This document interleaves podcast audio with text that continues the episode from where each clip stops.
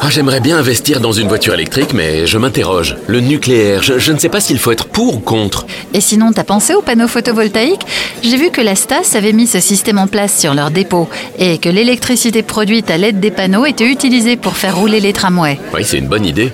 Et je pourrais aussi les utiliser pour alimenter une partie de la maison.